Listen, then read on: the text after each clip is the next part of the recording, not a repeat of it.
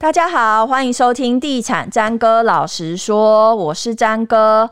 本集节目由信义房屋赞助播出。今天我们要来聊一个大家其实都还蛮好奇的一个从化区，它在土城。但我觉得这个这个从化区的名字有一点很很没有气势，很不气，很不气派。诶，它叫做土城暂缓从化区。我一直每次都想说，它到底在暂缓什么？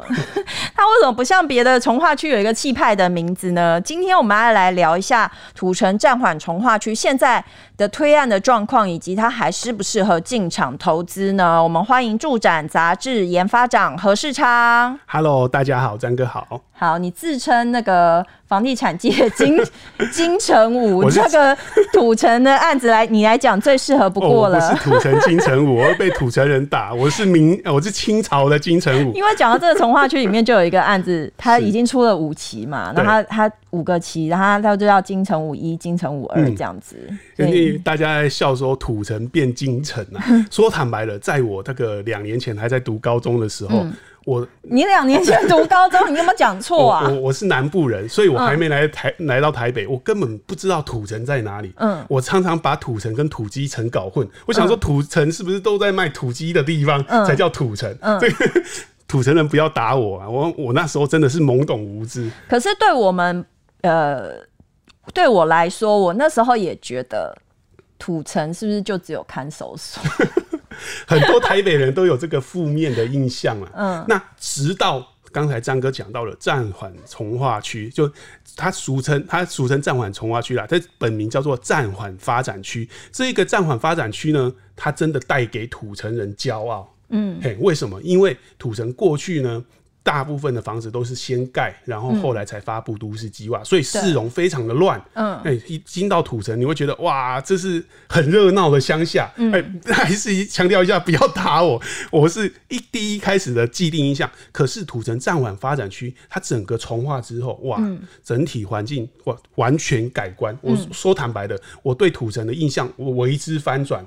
原来土城也可以规划的这么好看，这么漂亮，嗯，这也导致了说为什么土城呃这个暂缓发展区后来建案为什么卖的这么好？嗯，因为大家真的觉得这个地方非常的宜居。其实这个暂缓从化区它过去是。兵工厂对不对？对，它它也是这个兵工厂。那后来兵工厂就是因为军事用地的关系，嗯、所以这里就被划设为暂缓发展区，嗯、就是你不能盖太多房子，不能太密。哦，这就是它名字的来源，就是它就是你要暂缓发展。对对，你不能太快的发展。嗯、哦，那这个这个名字就一直流传下来，沿用下来，直到重化的时候，这个地震局也是接地气了，嗯、因为当地人都已经习惯叫它暂缓发展区了。嗯干脆从化区的名字就叫暂缓发展区。它这个整个从化区，它是临近哪些道路啊？它的从化区的范围比较复杂一点，因为它是一个一长撩的。它从这个呃学府路啦，到这个金城路啊，甚至到明德路一带，它还延伸到有一段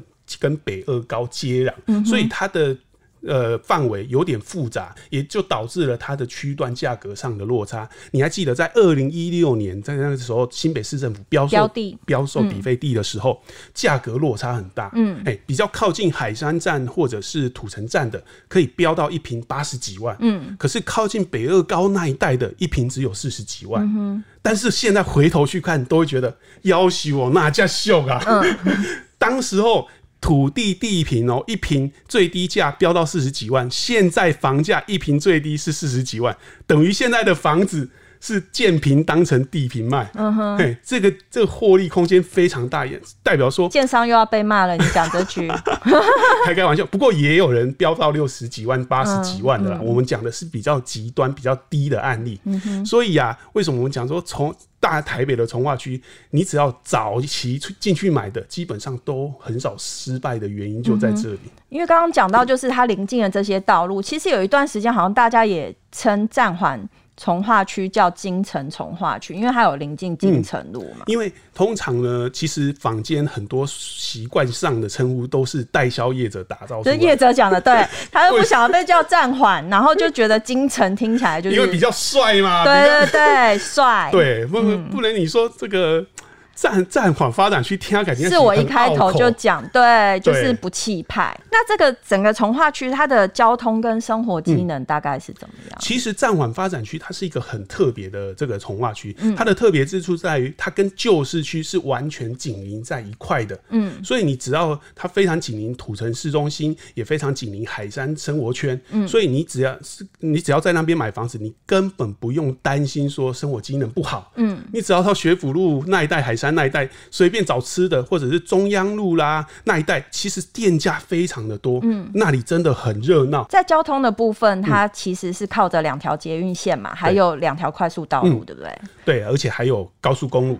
所以它捷运线的部分就是板南线跟未来的万达线。嗯、对。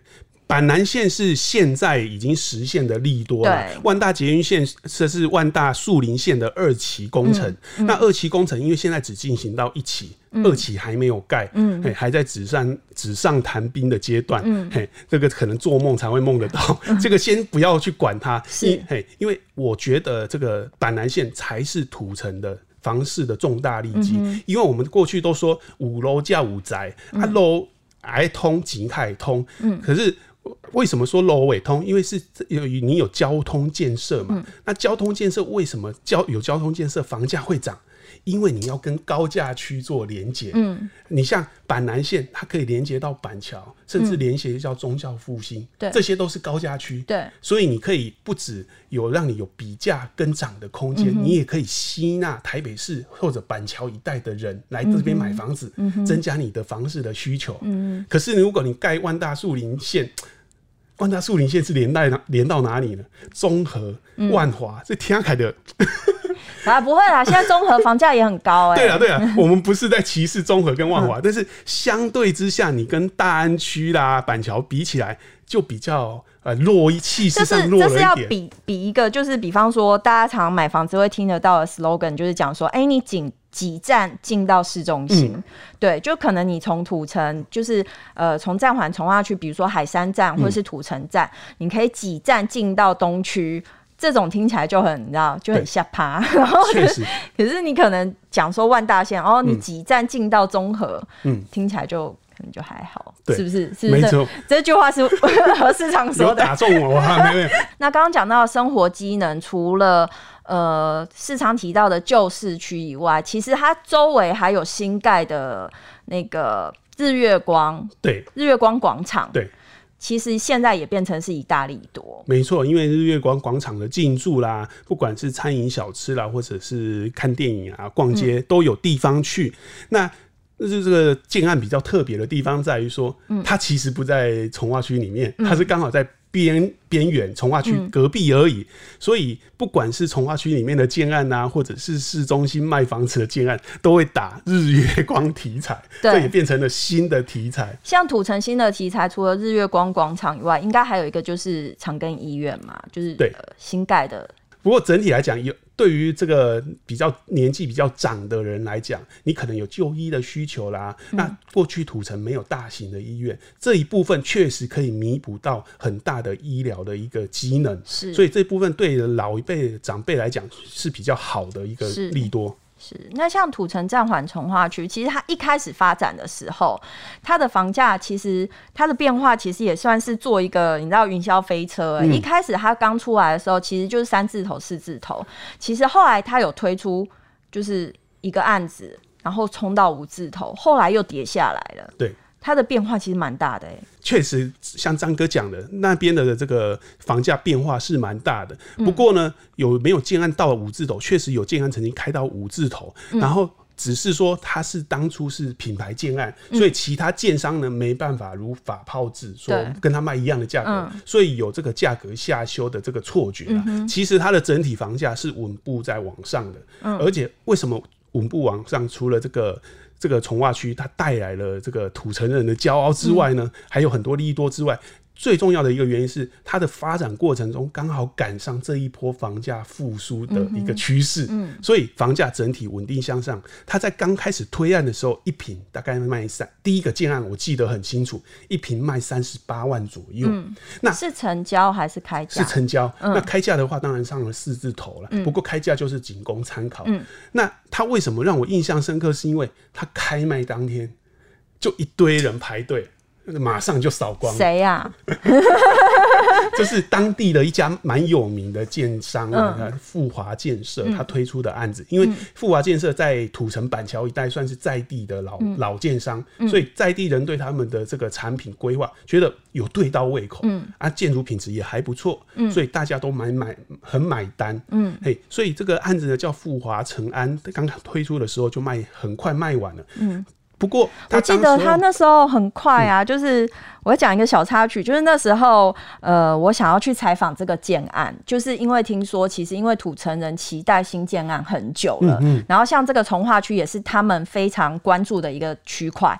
那那时候他推出了这个案子，我就想说，哎、欸，那我来约访好了。结果打去建案接待中心没人接电话，然后我就想说，那我直接杀去好了。结果他现在接待中心已经关门了，我就想说，他接待中心不是才刚搭好一两个礼拜吗？后来我就去问了这个代销公司，他就说他们已经完销了。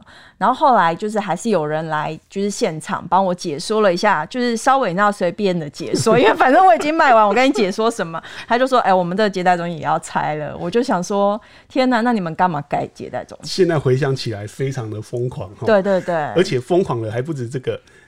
因为土城暂缓发展区的建案卖的速度真的是超乎想象的快，嗯、不只是超乎我们的快，它甚至比兔子还要快，但可能一下子就没有了。嗯、那为什么他说超乎我们想象，跟超乎业者想象的快？因为你刚才有提到那个富华城安那个案子，他盖的接待中心，结果一下子就卖完了，用不到了。嗯，嗯后来呢，要推案的这个建商呢，他因为看到市场这么好，也紧急加快脚步推案，嗯，来不及盖接待中心，嗯，干脆就租。原本这个富华的接待中心，干脆买下来盘下来，把接待中心买下来，所以在土城呢，甚至有后一案租前一案接待中心的这种状况，你就可以想到那里的房地产市场有多热络。对对对，所以他后来的那个开价的变化大概是怎么样？就是这几年。嗯富华城安当时候推出来的时候，它的地段是比较好的，对，那时候卖三十八万是相算相对便宜，对。后来呢，大部分的建案都是卖三字头，因为我们刚才一开始有提到、嗯、土城站晚发展区，它的这个形状呢是一长撩，嗯、它的位置的区段条件差异比较大，嗯，所以区段比较差的建案，甚至卖到三十出头的万的都、嗯、都有，嗯，那。后来价格就一路走高，即使连区段比较差的建案价格都在持续的往上调涨，嗯哼，调涨。那去年的时候呢，去年建案普遍都已经卖到四十到五四十五万，嗯，到了今年呢。哇，更夸张！我我讲坦白的，土城暂缓发展区真的是出乎我自己意料的一个从化区，嗯、我都不知道它的价格可以涨得这么凶猛。嗯，哎，我一开始就提到，我都以为那里是土鸡城，谁会去土鸡土鸡城买房子？嗯，那。它的价格到了今年已经涨到了四十五到五十万，嗯，那像比较低价的案子呢，还是有有大概四十二到四十四的，可是区段条件就很差了。嗯，基本上你如果要靠近捷运的话，现在甚至有建案要卖到五十万，嗯，而且已经有又有一个建案，它开价开价接近六十万，嗯，而且还秒杀，嗯，它是开价哦，当然我们还不知道它的成交价在多少，嗯哼，嗯哼，那以现在这个。它的价格条件来讲，大概会去土城这个地段买房的，嗯、大概是什么样的人比较多？最一开始可能是在地客嘛。张、嗯、哥讲到一个重点，就是谁到底谁在买房子，未纳量有没有这么多了？其实这个可能会牵涉到两点，一个是就是说买盘有没有那么强劲，二来是供给量大不大。嗯、那其实它的价格可以稳定缓步向上的一个很主要的原因，就是我们发现。它的供给量控制的非常的好，嗯，你没有看到土城发发展暂缓区有推案爆量的一个状况，没有，嗯，江翠北侧会爆量，新店央北会爆量，这里就是偏偏不爆量。他今年好像也没剩多少案子，线上的案子你要选的案子可以选的寥寥可数啊。嗯，你想买房子想花钱还不见得有地方花，嗯、你看气不气了？嗯，对，现在的状况呢，线上的案子非常的少。我们可能五只手、五六只手指头数数得出来了。嗯、那也因为供给量有限的关系，它的位量、位纳量不用撑的特别大，嗯，它的建案就可以顺利的去化。嗯、那在课程的部分，最主要的大部分超过一半都还是在在地人，嗯，那有。大概两到三成呢，很特别，是这板桥人，嗯，因为板桥跟土城的位置差距很近嘛，嗯哼，而且板桥如果你要买在市中心的话，基本现在市中心六七十万都跑不掉，嗯，相比之下，对板板桥人来讲，坐两个捷运站就到了海山或者是土城站。他可以接受这个价格，嗯、所以他就板桥人就来买。还有另外一部分就是跟捷运很有关系，跟蓝线捷运有关系，因为有这个台北市中心的人也因此跑到土城来买房子，就好像我刚才提到的我那个朋友一样，嗯，原本住在台北市中心好好的，可是老公寓不想住了，就。搬到土城去换新房子的也是有，所以它的课程呢是分分布的比较广，它不像有些地方，西北市有些地方只靠区域课。嗯哼，那如果想要在这个地方买房子的话，有什么要注意的吗？比方说它的价格，你大概要买在多少的区间算是合理啊？嗯、或者是它产品类型有什么需要注意的地方？基本上土城，因为它我们刚才提到它的从化区面积比较。广一点，对所以它的区位价差落差的非常的大。嗯，即如果你现在要靠近土城或者是海山站那一带的话呢，目前的价格基本上都在四十五到五十左右。嗯，那比较偏的地方呢，那价格就会在四十出头。嗯，这个部分你就要特别的注意，你不要被唬了。嗯，因为外地客如果到土城去买房子，你不见得了解当地的区段优劣性。嗯，哎，你不不不晓得啊，你就觉得哇，那大家都说土城到五字头。你就花五字头去买比较偏僻的案子，嗯、那就当了盘子了。嗯，哎、欸，这是价格的部分要注意。第二个部分要注意就是建商的品质，因为新从化区。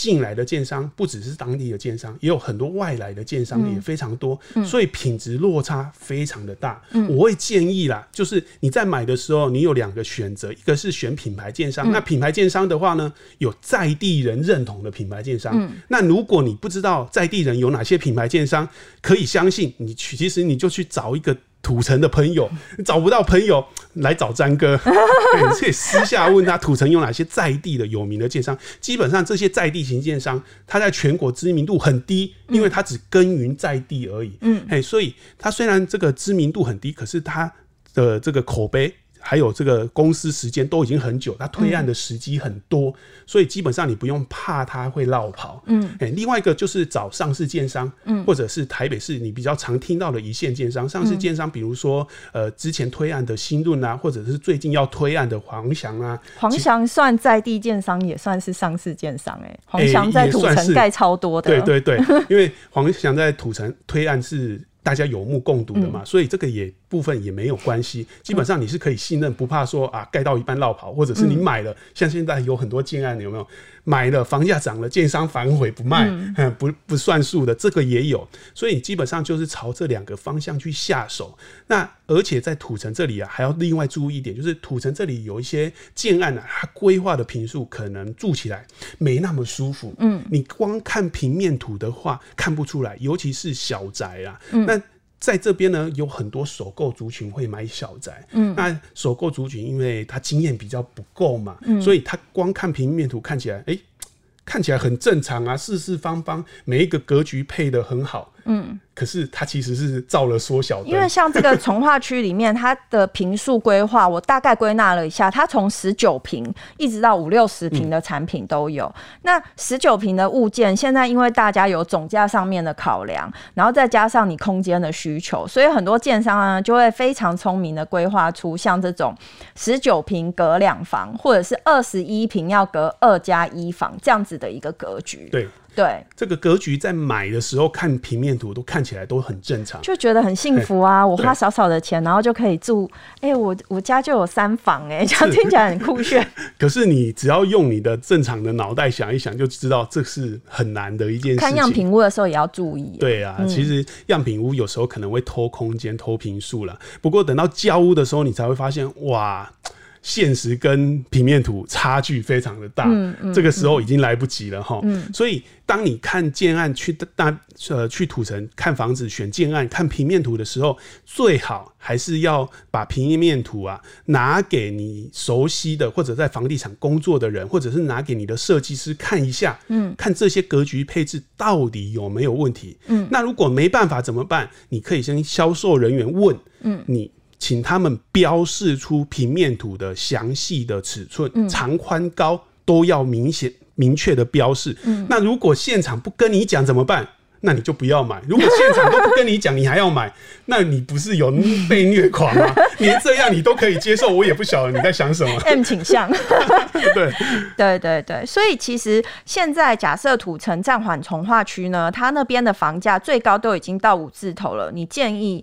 投资客在进场吗？嗯，目前看起来呢，我如果是单纯投资的话，我会建议比较居高思维一点啊，嗯、因为你要知道，其实呃，大台北的这个房价圈，它是有共涨共跌的共伴的效应。嗯，基本上你土城房价要起来，你隔壁的房价也一定要起来。嗯，比如说板桥的房价一定要起来，而且要比土城高，嗯、未来土城才有继续上涨的一个空间。嗯，如果呃，这个土城暂缓发展区涨到五字头五十几万，那五十几万这个购物族先在心里就会比价啦。如果五十几万我可以买到三重的仁义段的话，嗯、或者买到二重疏洪道，甚至买到这个江翠北侧，北侧。嗯、那我为什么要花五十几万来买土城暂缓发展区？嗯、所以这个时候肉就比较少了啦，嗯、你就可能只能喝汤不能吃肉。嗯，那吃肉的那一段过去已经发生了，你来不及赶上。嗯、那如果是自住的话，我会建议真的是很适合买，因为在土城，你就住旧市区，说坦白的。环境真的没那么好，而且邻居素质差异也很大。嗯，如果你希望追求建这个居住品质的暂缓发展区，而且你是土城人。要是我，我也会买在土城暂缓发展区。嗯哼嗯哼，好，今天谢谢大家收听地产詹哥老实说。那讲到土城暂缓发展区呢，里面就是真的有非常多类型，很多的品牌建商都在推案，所以大家要买之前真的要暂缓想一想。